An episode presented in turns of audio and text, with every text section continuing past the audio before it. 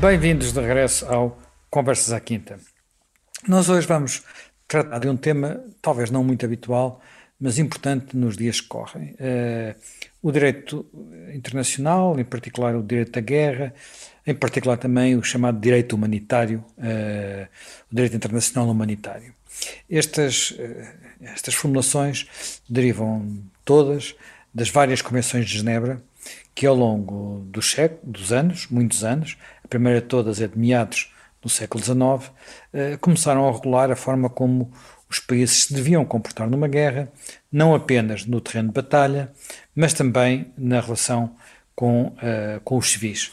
Uh, aliás, essa, isso só aconteceu depois da, da, da, Segunda Guerra Mundial e depois de, dos bombardeamentos exaustivos que, que nela ocorreram e tudo aquilo que se passou na Segunda Guerra Mundial no que respeita aos civis, porque se nos recordarmos, noutras guerras anteriores, designadamente na Primeira Guerra Mundial, e não tinham sido muito guerras onde, sobretudo, eram os exércitos que se enfrentavam. Isso todos sabemos que quando há uma guerra, os civis uh, sempre sofreram, e basta recordar-nos do que sofreram os portugueses quando foi as invasões francesas. A verdade é que uh, a preocupação das primeiras convenções ou das primeiras versão, versões da convenção das convenções era uh, uh, o direito à guerra propriamente dito. Uh, já me Pinto, sei que chegou a estudar este assunto, como, é que isto, como é que isto evoluiu? De onde é que isto veio?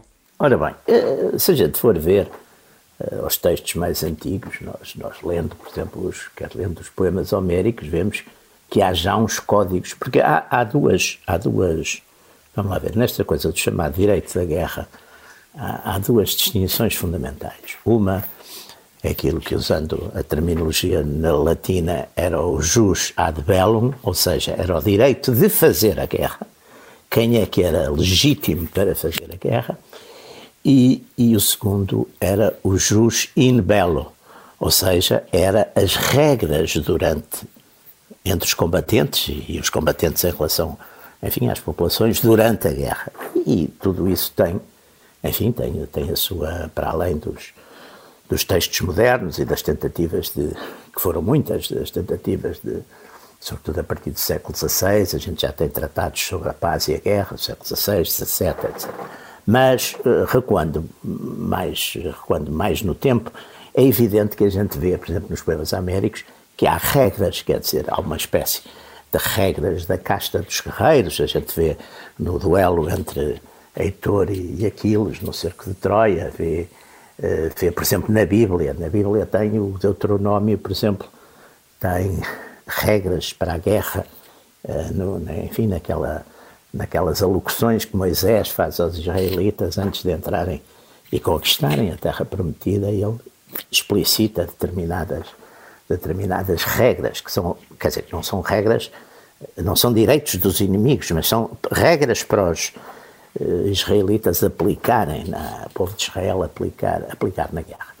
Depois é evidente que os, os em Roma já aparecem uh, determinadas uh, tentativas, digamos, de, de, regularizar alguns aspectos da, da guerra e depois, sobretudo, como faz todo sentido, o grande esforço de jurisdicizar a guerra e de criar, digamos, uma ética que possa servir uh, para os, para os guerreiros, não é? Para os guerreiros entre si, é, é de facto o esforço de. começa com os, com os padres da Igreja, com Santo Agostinho e vai até São Tomás, que é a ideia, o conceito de guerra justa. E Santo Agostinho diz que guerra justa é aquela que é levada a cabo por um príncipe justo, quando ele diz um príncipe justo, é o tal direito da guerra, ou seja, quem tem direito a fazer guerra, por exemplo, um bando armado não tem direito e não está protegido da guerra. Um Estado, uma cidade-Estado, um, um, reino, etc., têm esse, esse, esse direito. Ele diz que é uma justa guerra, uma justa causa, e depois ele diz que é um fim também reto, ou seja, é como se, no, e já é quase uma introdução de uma certa moderação na guerra. E depois vemos, durante a Idade Média, todos os, todos os códigos, os códigos de cavalaria, a Igreja também impõe, impõe, e como há uma comunidade cristã, a Igreja convém, consegue impor determinadas, por exemplo, as tréguas de Deus, que é determinados tempos do ano em que não se faz a guerra, a sacralidade de certos espaços por exemplo, os templos, não é? Onde em princípio também não se deve fazer a guerra, e depois uma série, uma série de, de códigos que são mais ou menos respeitados, não é? Uh, por exemplo, a gente vê que, no fundo, também, sei lá, nas batalhas medievais, poupavam-se os nobres e massacravam-se normalmente os peões, os vencidos, os nobres, porque podiam pagar resgate, os peões não podiam pagar resgate, ninguém, ninguém, ninguém os poupava, não é? Se viu-se viu em várias batalhas, até passadas aqui, como os Barrota e outros. Eh, depois, o século XVI, com as guerras religiosas, é evidente que atirou muito a perder toda esta regulação, porque, quer dizer, os católicos, quando guerreavam os protestantes, para além de. e os protestantes dos católicos, eh, para além do mais, achavam-se os últimos dos seres, quer dizer, achavam-se heréticos, que era pior que, que ser infiel, não é? Portanto, apóstatas, heréticos, etc. Portanto, nessas guerras regressou outra vez uma certa brutalidade, que aliás na Guerra dos 30 Anos foi tremenda, porque quer os, quer os suecos, em, por exemplo, na, na Baviera Católica, fizeram coisas horríveis, e também os católicos fizeram coisas horríveis em algumas áreas protestantes. Portanto, aí o fim, o fim da guerra é que, o fim da, da, da guerra dos 30 anos, é que de facto começa a aparecer a ideia de um direito público europeu que também abrange, de certo modo, a guerra e os usos da guerra e que, eh, e que vai dar, enfim, vai dar lugar. Primeiro, a, ideia, que aliás o, o Carlos Schmitt, a ideia da legitimidade para fazer a guerra, o, o, o Carl Schmitt era muito contra. Carl Schmitt, que é um, é um jurista, é um jurista alemão do, do século XX, é um notabilíssimo jurista alemão, que depois teve uns tempos ligado ao nacionalsocialismo e por isso, de certo modo, foi também uh, mais mal visto, mas que de facto, independentemente disso, é, é, está acima de qualquer uh, qualidade do, do, pensamento dele e a importância das coisas para que ele chamou a atenção. Estão, não tem nada a ver com, com, ideologias, estão, estão muito acima disso. E o, e o Schmidt, de facto, eh, diz que a questão da justiça na guerra é muito complicada, porque é evidente que cada parte tem a sua justiça na guerra, não é? Normalmente é evidente que o defensor tem mais, tem mais justiça que o, que o ofensor, mas às vezes o ofensor também tem razões justas para na sua perspectiva. E portanto ele dizia que o que interessava para regular a guerra não era entrar em questões metafísicas de guerra justa, era exatamente a, a, a, qualidade do beligerante. E ele dizia que quem tem o direito à guerra são, os, são, são as comunidades políticas, são os Estados. Os Estados soberanos têm direito da guerra. E foi muito isso, e foi muito esse o, o digamos, o, o, pensamento europeu até, até através de, de, enfim, de momentos de grande vicissitude política e de legitimidade política na Europa, como as guerras, como as guerras eh, napoleónicas, como as guerras da Revolução e do Império. De facto, no século XIX começou muito já a aplicar-se as questões dos prisioneiros e, e, aparecem, de facto, as primeiras convenções também, as primeiras convenções de Genebra sobre tratamento aos prisioneiros, as distinções, por exemplo, entre... entre o, o que também, eu acho que se baseou numa coisa muito importante, que os Estados também viam, que era a reciprocidade. Quer dizer, com certeza que era bom um Estado estava mais tranquilo se os seus combatentes soubessem que se fossem feitos prisioneiros não eram chacinados, eh, que os oficiais seriam eh, tratados com, enfim, com uma certa, com uma certa atenção e tudo isso. Quer dizer, portanto, eu acho que também eh, as guerras do século XIX, as guerras do século XVIII e do século XIX foram guerras entre potências, acima de tudo, foram guerras por razões de Estado entre potências, tiveram uma certa, uh, tiveram uma certa uh, regulamentação possível.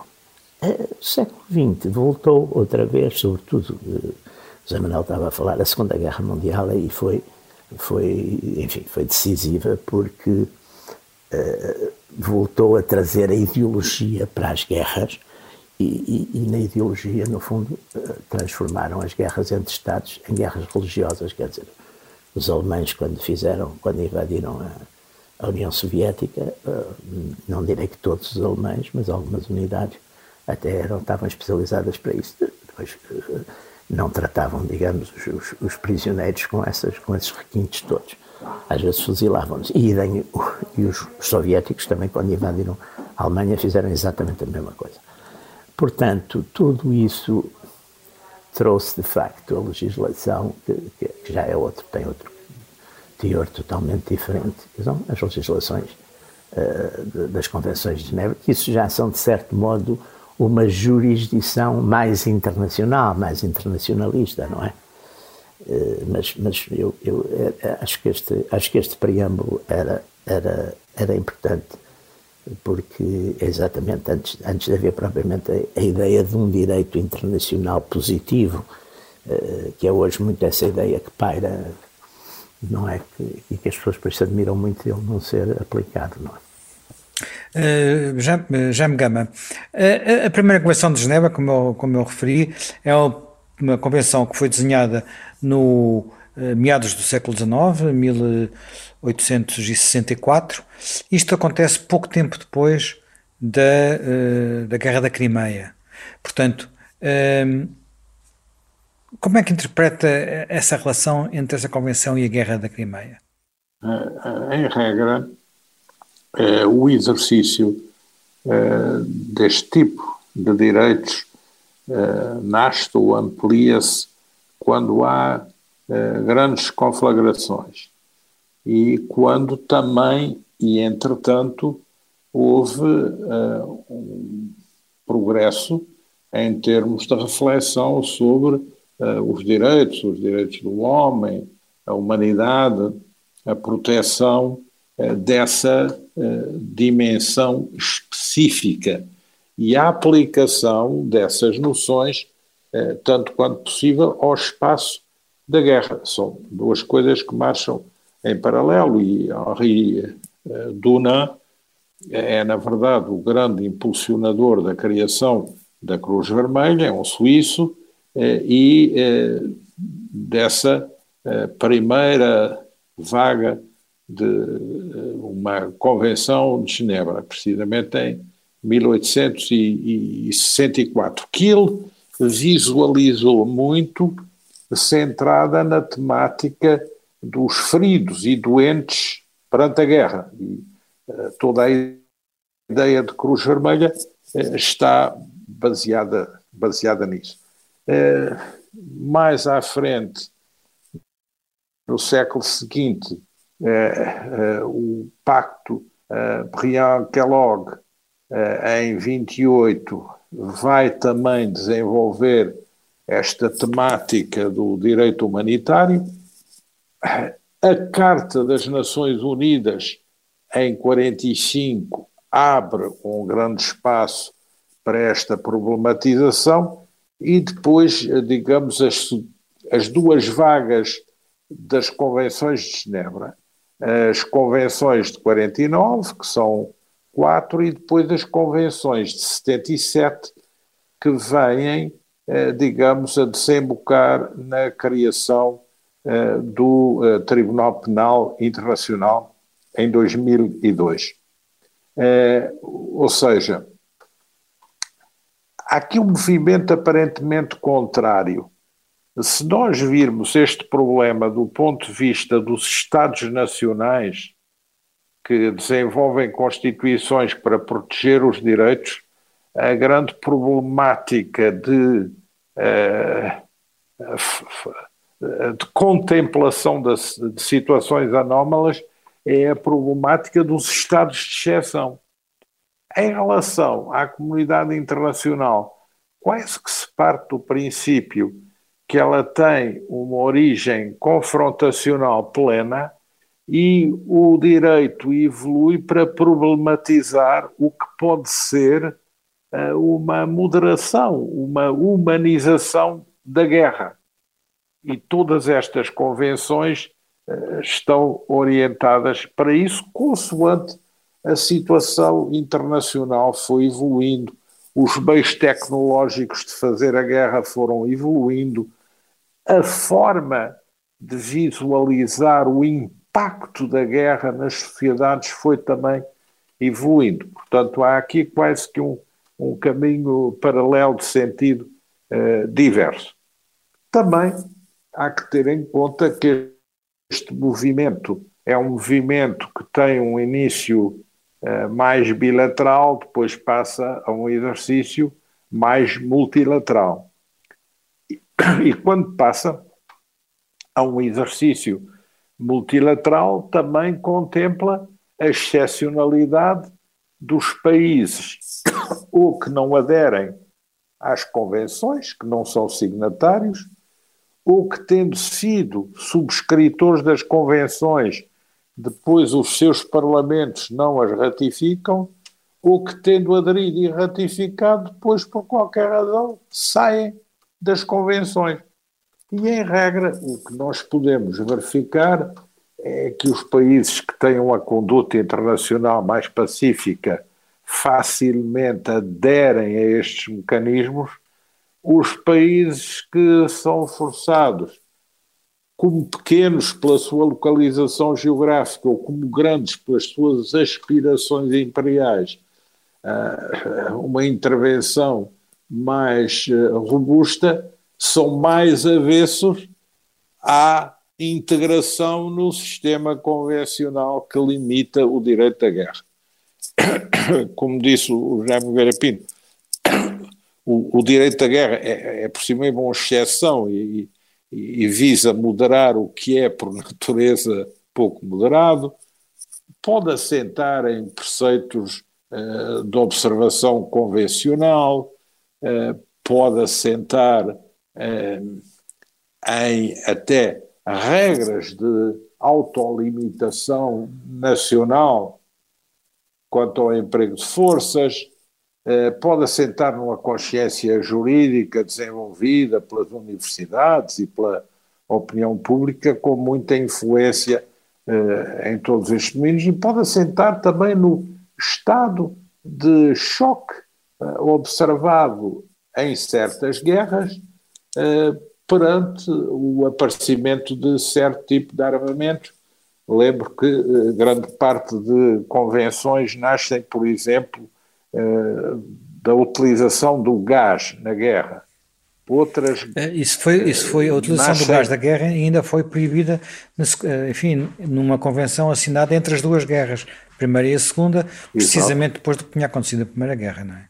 E, e outra é o das munições eh, cujo projétil pode vir a ser, eh, digamos, fraturado em várias componentes e aumentar a carga do impacto e a transformá-lo eh, de instrumento derrubante em instrumento de instrumento em instrumento letal com muito mais ferocidade do que o que seria normal. Portanto, há imensas convenções que também resultam do impacto que houve nas opiniões públicas da utilização de certo tipo de armamento. Mas, em regra, estas convenções tiveram eh, por início, eh, obviamente, a observação de casos muito especiais dos uh, chamados propriamente não combatentes. Esses têm os seus direitos, uns face a outros, procuram regulá-los, é o que mais se centra na questão uh, da gestão dos direitos dos prisioneiros de guerra. Mas uh, há, obviamente, também uh, tudo aquilo que tem a ver com civis, com mulheres, com crianças, com velhos, com feridos, náufragos. resumindo, eh, as convenções nascem eh, por um grande choque.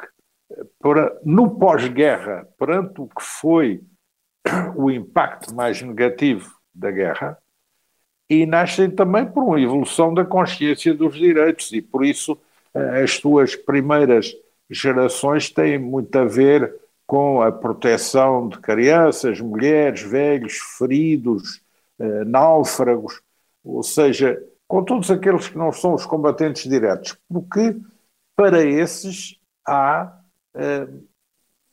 o direito do, dos prisioneiros de guerra e os códigos de conduta sobre os prisioneiros de guerra. E, portanto, à medida que a guerra evolui tecnologicamente, que as armas uh, progridem quanto ao seu potencial de devastação, há uma geração jurídica de normas protetivas daqueles que, não sendo diretamente combatentes, não fazendo diretamente parte de alvos militares específicos, eh, constituem populações que é considerado humano, positivo, legítimo eh, proteger nas circunstâncias de um conflito.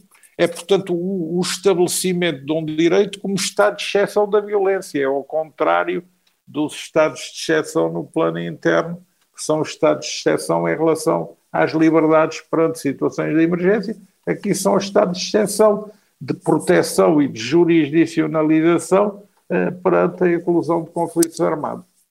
Uh, Jaime Nogueira Pinto, a questão que muitas vezes se discute mais é uh, o, a proteção dos civis, não é? Portanto, os civis acabam sempre por ser envolvidos uh, nas guerras, por vezes usados como reféns, por vezes usados como escudos humanos, por vezes usados para, enfim, como forma de pressão sobre os civis, os bombardeamentos, todos nos recordamos dos bombardeamentos de cidades uh, na, na, Segunda Guerra Mundial.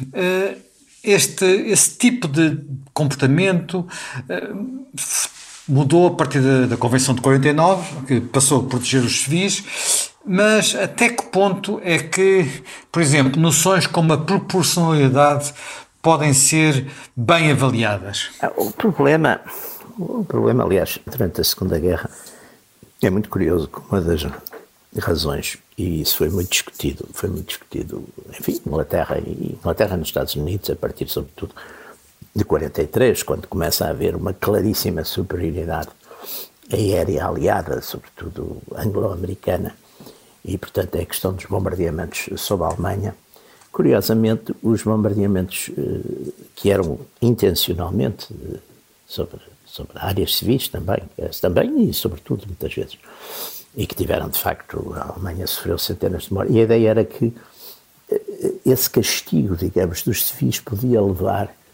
a uma, chamemos assim, uma revolta, uma, a uma separação entre os civis alemães e o governo. Não levou, curiosamente, a Alemanha acabou por ir até à guerra praticamente sem. Mas de, de, de, alguma forma, de alguma forma já tinha começado assim com a tentativa do, do Blitz, não é? Em Londres. Sim, de... mas aí, aí foi, foi relativamente mais rápido, até porque não durou muito, porque exatamente, no fundo, a aviação, os bombardeiros alemães acabavam por estar muito pouco tempo, até por, por causa das questões de raio de ação, acabavam de estar muito pouco tempo sobre, enfim, sobre, sobre os seus principais objetivos e a partir de certa altura nem, nem sequer já tinham, já tinham raio de ação para progredir para norte. Mas na Alemanha não, na Alemanha isso foi, foi, foi levado até ao fim e com, e com... Mas de certo modo, curiosamente, não funcionou. Hoje em dia é evidente que eh, com o tipo de armamento que, quer dizer, o, talvez o cúmulo de tudo isso em termos, e nós agora até tivemos ocasião por causa deste filme que passou aí do Oppenheimer. Eu, por acaso, não vi o filme, mas, mas li, a, li a biografia que deu lugar ao filme. Uh, sim, o filme, o filme segue bastante a biografia. A biografia, eu li a biografia. Não, não, não li o filme, ainda não vi o filme, ainda sou capaz de tentar ver, mas ainda não vi. Mas, vale, mas, vale a pena. Mas vale vê-se aquele juízo de aquele, toda aquela problemática, não só dele, mas como de muita gente, que subitamente foi colocada perante os efeitos de uma coisa que eles tinham construído, mas talvez não tivessem imaginado, de facto, o, o, o, os efeitos, eh, de facto, apocalípticos eh, que essas armas tiveram, não é? Portanto, eu acho que isso foi, eh, foi um, enfim, hoje, hoje é bastante sabido e conhecido, que, que foi talvez um excesso de, de porque no fundo acabou aquilo que os japoneses mantinham para fazer a paz, que era manter o imperador. Os americanos acabaram depois dos bombardeamentos e da rendição japonesa acabaram por manter na mesma. Uh, portanto, isso acho que foi um caso limite. Uh, e depois nós hoje colocamos muito, mas de facto a, a, a natureza humana funciona assim, quer dizer, o, o piloto que, que larga as bombas ou, ou os foguetões ou, ou os, os mísseis que vão, com certeza também vão destruir uh, vítimas inocentes, mulheres, crianças, essas coisas todas, eh, de certo modo, eh, está mais absolvido pela distância, pela tecnologia, pela, do que, por exemplo, o, o, o guerrilheiro, o, o, que está no terreno e que faz essas coisas a frio, que, que massacra, que, que degola, que... Eh, e, portanto, isso também é curioso porque é evidente que o chamado terceiro mundo passou a dizer que exatamente as armas deles eram, eram a bomba atómica dos pobres, quer dizer, não tinham bomba atómica, portanto faziam um determinado tipo de destruições. E agora, neste conflito que surgiu recentemente, conflito que surgiu, não, o conflito está lá, mas nestes episódios de Antes, falamos falamos de, de Gaza escalada, e, de, exatamente. e de Israel esse, esses, isso voltou a ser posto de facto em de facto em, em, jogo não é? Porque depois também temos uma coisa que também é interessante e importante. É mas, que... mas oh, oh, já me oh, já me desculpe.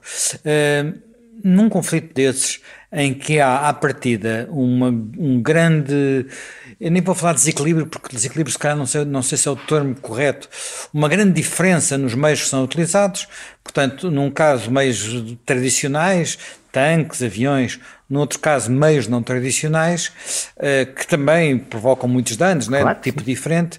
Eh, como é que pode ser encarado um conceito como o da proporcionalidade? Ora bem, a proporcionalidade é um exatamente é muito complicada, porque a proporcionalidade, o que é que a gente iria dizer? Então, Israel, por exemplo, teria agora direito a matar uh, um número de civis, digamos, palestinianos, partindo do princípio que um, um, um, um hebreu ou um israelita equivale a um palestiniano, portanto. É, mas o conceito não é exatamente eu esse. Sei, eu sei que o conceito da proporcionalidade. Eu estou a é dizer um pouco ironicamente, estou a usar essa ideia da proporcionalidade. Se fosse uma proporcionalidade direta, portanto, iríamos para aí. Normalmente a gente sabe que neste tipo de conflitos Uh, Vê-se, por exemplo, nas trocas de prisioneiros, que às vezes, sei lá, por, por 10 prisioneiros israelitas vêm 300 palestinianos. É, houve um caso em que vieram mais de mil. Mais de mil, exatamente. Portanto, aqui também. É claro que aqui também há um problema que é muito curioso, que é, digamos, o meio, chamemos assim, cultural ou civilizacional, em que se integram uns e outros. Quer dizer, Israel, como de certo modo tem o apoio do, do mundo euro-americano, do Ocidente, etc., em princípio, é capaz de ter, é mais chocante para os, para os apoiantes, ou, ou, devia ser, é mais chocante para os apoiantes de, de Israel, exatamente Israel, cometer uh, determinado tipo de excessos, de mortes de civis, coisas desse tipo, do que talvez seja para os apoiantes do, do mundo do, do Hamas ou desses movimentos uh, guerrilheiros ou, ou, terroristas, porque exatamente partem sempre do princípio que nós somos o underdog, nós é que temos, digamos, a, a, estamos debaixo, temos menos possibilidades, fomos nós os que estávamos da terra e fomos empurrados dali, somos mais pobres, somos menos, menos sofisticados e, portanto, de certo modo, há uma espécie de atenuante, não é? atenuante, de, de atenuante nos. No, ao passo que, de certo modo, também os, os, os, o mundo euro-americano exige mais. A gente viu isso, a gente viu isso, por exemplo, nas chamadas guerras coloniais, quer dizer, os, normalmente os guerrilheiros faziam imensas atrocidades, mas quando os, as forças da ordem chamadas faziam atrocidades, que também as faziam, é evidente que as opiniões públicas das, desses países caíam em cima, porque Exatamente, por isso é que uns se consideravam, não sei se bem se mal, mas uns se consideravam mais civilizados que os outros, não é? Portanto, esse, esse fator também é um fator psicológico e até ético que, que tem que ser levado em conta no, no, no balanço das coisas, não é? Eh, Jaime Gama, eh, na sua perspectiva, esta avaliação que é feita, eh, digamos, ao vivo, em cima da hora, em direto muitas vezes, de um, de um conflito acaba por ser mais pressionante sobre o direito internacional, acaba por ser uma ajuda ou uma desajuda em alguns aspectos, porque fica-se muitas vezes com, com, com o julgamento que é feito por uh, entidades, como são uh, os repórteres no terreno, que nem sempre são totalmente nomeadamente conseguem ter uma visão global do que se está a passar, não é? E nós já tivemos exemplos nesta guerra em que aquilo que parecia à primeira vista não terá sido exatamente o que aconteceu, como é o caso daquele hospital. Bom, é, neste tipo de conflitos é, há sempre, digamos, o problema da informação barra desinformação.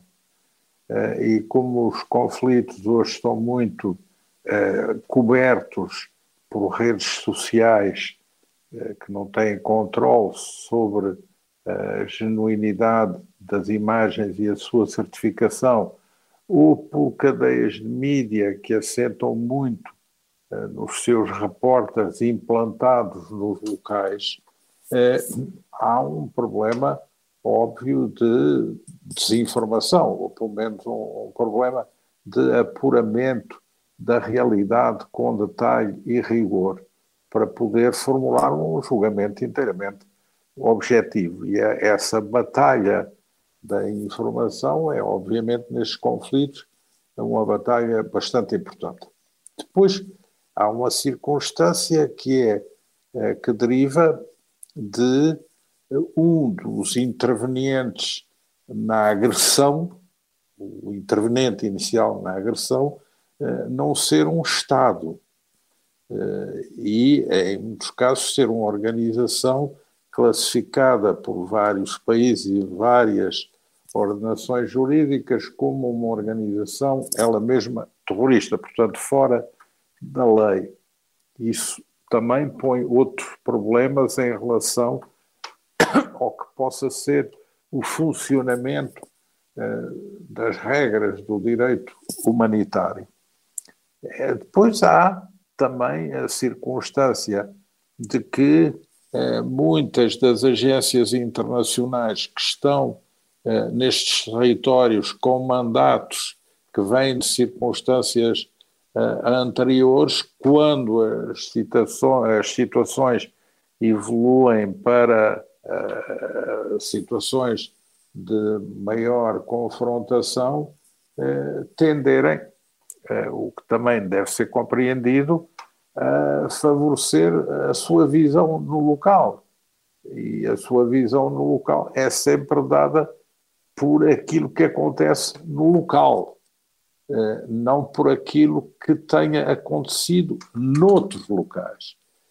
E por isso, nestas situações, há, que combinar de uma forma, eh, digamos, sábia, reta, justa, aquilo que é o direito consagrado na Carta das Nações Unidas, eh, o direito de defesa eh, do, dos Estados em relação a qualquer agressão, portanto, o exercício do direito de defesa, que é claramente consignado no artigo 51 da Carta das Nações Unidas, defesa individual ou, ou coletiva, até que o Conselho de Segurança ponha em vigor medidas que possam pôr fim ao conflito ou que conduzam ao estabelecimento da paz, o que não tem acontecido. E, não tem acontecido e dificilmente lado, pode acontecer. Certo e, por outro lado, eh, que as ações decorram eh, dentro da legalidade internacional. E quando se diz dentro da legalidade internacional, isso aplica-se a qualquer um dos intervenientes no processo, porque, eh, digamos, quando se fala, a questão da proporcionalidade é uma questão que envolve, sobretudo, uh, envolve a questão de proceder a destruições desnecessárias. é complexo nesta matéria de destruições desnecessárias quando se está perante uma situação em que edifícios civis podem servir de ocultadores de instalações militares. Aliás, isso é, chama-se é, perfeitamente um caso de camuflagem, é, o como uso de escudos humanos, o como uso de é, bandeiras indevidas, sinalizações indevidas. Isso também faz parte da criminalização das leis da guerra. E, e portanto, é, isso eh, também a tomada de reféns, eh, o, a exibição da tomada de reféns como um fator para pressionar eh, a conduta da outra parte na guerra. Portanto, tudo isso tem que ser ponderado devidamente e, com ponderação. Mas o princípio geral é o de que quem é o Estado que é agredido tem o direito a defender-se, o, o, individual ou coletivamente. E, e, tem o direito, digamos, a, a contrabater a quem tomou a iniciativa de o agredir e de o atacar e de, portanto, trazer uma disrupção da paz internacional, da ordem internacional. Depois, obviamente, que na conduta dessa operação tem que respeitar uh, as leis, uh, as leis da guerra, as leis da necessidade uh, de o objetivo ser um objetivo militar legítimo, distinguir entre o que é objetivo civil e militar, evitar desnecessários danos colaterais, basear-se também no, no, num princípio de humanidade em relação ao sofrimento da, da população civil que é envolvida da parte adversa no conflito e respeitar princípios de cavalheirismo ou de respeito mútuo que desde há muito constituem património eh, dos antagonismos entre Estados. Eh, quando não se está perante um Estado, a complexidade do problema agrava. Embora seja interessante verificar eh, que as Nações Unidas estão em 1977, em 1977, na sua última tematização eh, sobre lei humanitária, tenham elaborado uma convenção que se aplica aos movimentos de libertação nacional e às guerras civis. Situação que não estava tematizada por nenhuma convenção anterior. E, que hoje em dia é das situações um mais, entender... mais frequentes, não é? Exato, exato, mas que não tinha tido nenhuma intervenção das Nações Unidas em termos regulatórios. É, e, portanto, isso também é interessante eh, e significativo da maneira como eh, este direito humanitário progredido, mas também tem encontrado obstáculos. Uh, e até às vezes surpreendentes obstáculos. Basta ver uh, a lista dos Estados que não subscrevem o Estatuto do, de Roma do Tribunal Penal hum, Internacional. Começa pelo, pelo, pelos Estados Unidos, continua pela Rússia, que não são, sem falar da China. Que não, portanto... são apenas, que não são apenas as grandes potências, mas são também muito pequenos Estados. E uh, Estados onde houve guerras civis os Estados onde há a possibilidade de haver guerras civis, porque eh, eles são praticamente 123 os signatários, mas as Nações Unidas têm 193 Estados. Portanto, há 70 que não subscrevem. E isso é também muito expressivo quanto é o endosso internacional eh, de uma ordem regulada pelo direito, inclusive um direito que possa atenuar as situações de conflito e de guerra num sentido de proteção humanitária das suas uh, populações. Mas uh, o, Porque, o, estatuto do TPI, a forma como o TPI tem atuado, bem, era todo tema para, uma, para outras conversas, não é? Sim, sim. Porque tem sido objeto de muita, muita controvérsia. Portanto, enfim, nós... Sim, mas não é só Uh, digamos, há, muitos países que não subscrevem o, o, TPI, o TPI e muitos são surpreendentes. É interessante ver a lista. Bem, nós terminamos mais um Conversas à Quinta. Reencontramos para outro programa dentro de uma semana.